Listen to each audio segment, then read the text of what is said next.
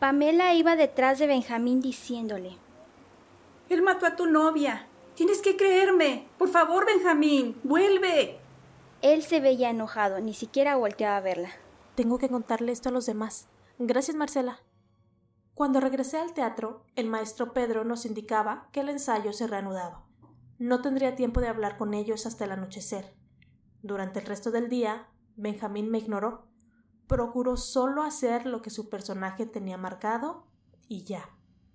Llegada la hora de la cena, les confesé la información nueva. ¿Entonces creen que Benjamín nos evita porque mató a Patricio?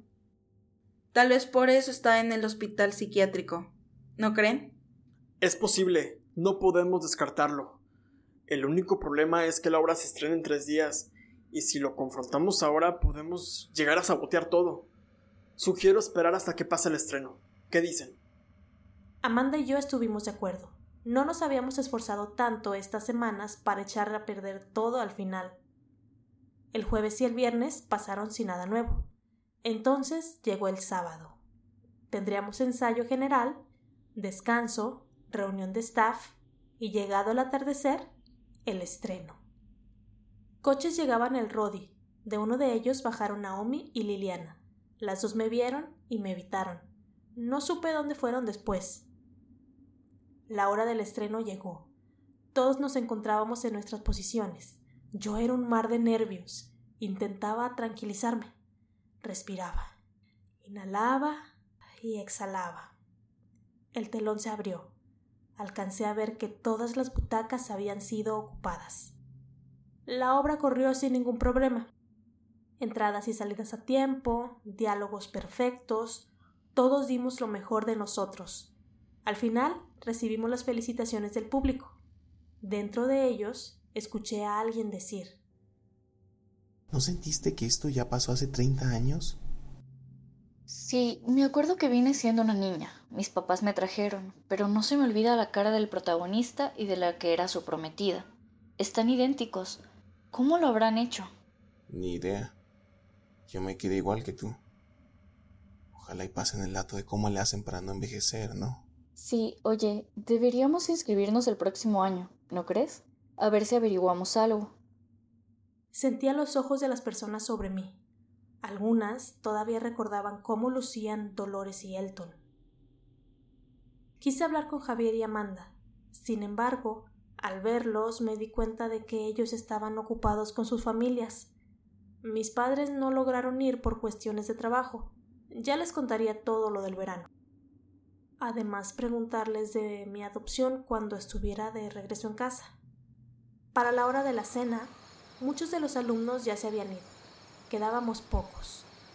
Me sentía muy nostálgica. Aquel verano dejaba una huella que no se borraría nunca.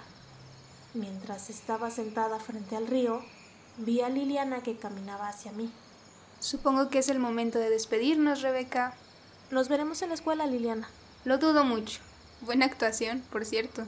Lástima que vaya a ser la última. Pasa una bonita última noche. Adiós. Aunque se me hizo muy raro aquello, decidí no darle importancia. No quería que aquel recuerdo manchara mis bellas memorias. Me levanté para buscar a Amanda y preguntarle si podía irme con ella. La encontré con Javier. Mi tío va a venir por mí mañana temprano. Bueno, no es mi tío realmente, así me acostumbro a decirle. ¿Vienes conmigo, Rebeca? No, se regresará conmigo. Necesitamos tener una plática de chicas. Nos vamos mañana temprano. Mis papás ya se fueron a dormir. Estaban muy cansados como para regresar hoy. Vamos a dormir, Rebeca. Entré a mi habitación. Esa sería la última noche ahí. Sentí que tenía que despedirme. No sé si vayas a escucharme. Ni siquiera sé qué tan tonto se ve esto. Pero... Dolores. Mamá. Por favor, descansa. Ya todo pasó. Todo estará bien. Discúlpame, yo no no logré averiguar qué pasó con Elton. Por favor, perdona a Patricio. Él solo buscaba lo mejor para mí. Crecí con unos padres que me dieron mucho amor mucho apoyo y a pesar de que no tengan mucho tiempo para mí, ahora con todos los problemas financieros, nunca me faltó nada. Por favor, descansa mamá.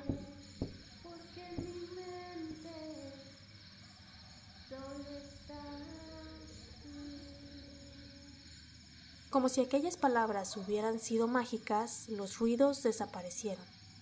Ya no escuchaba el canto, ni los golpes en la puerta del baño. La habitación estaba en paz. Por primera vez en veinte años. Sonreí. Después me quedé dormida. Me desperté de madrugada. Se escuchaban risas, pasos, que se acercaban poco a poco. Sentí miedo. Un miedo distinto al que me daban las apariciones fantasmales. Sentí miedo de perder la vida. Me salí del cuarto. Corrí entre la oscuridad, ocultándome entre los árboles. Llegué hasta la zona prohibida. Entré a un cuarto y cerré la puerta detrás de mí. Me escondí. Esta era mi habitación, ¿sabes? Benjamín, ¿qué haces aquí? Dije aún oculta. Al principio no lo recordaba, pero poco a poco los recuerdos volvieron a mí, justo después de que te escuchara cantar. Tú, en mi mente, tú, en mi muerte,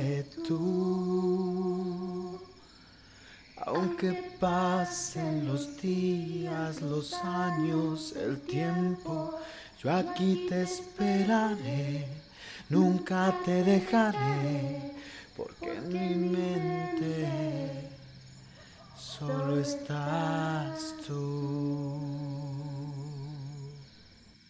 ¿Tú estuviste detrás de todo esto? ¿Por qué? ¿Quién eres? Te contaré todo si sales de tu escondite y te sientas en el piso conmigo. ¿No vas a asesinarme? Confía en mí, por favor. Salí de mi escondite para verlo. Levantó las manos para mostrarme que no tenía ningún arma. Se sentó en el suelo. Recargado en la puerta, me hizo la señal de que me sentara con él. Una vez que lo hice, me miró a los ojos por unos segundos. Sonrió. Creo que esta va a ser la última vez que hablo con alguien.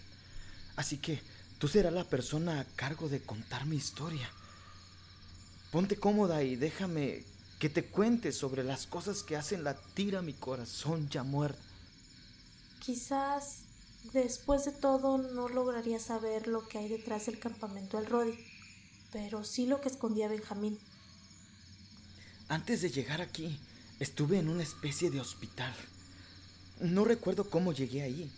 Por eso el día en que me preguntaron si mis padres estaban felices de mi verano aquí, no supe qué contestarles. ¿Cómo les diría que no recordaban nada? Ustedes se empeñaban en saber cosas de mí, cosas de las que yo no estaba seguro de saber. ¿Y qué pasó después?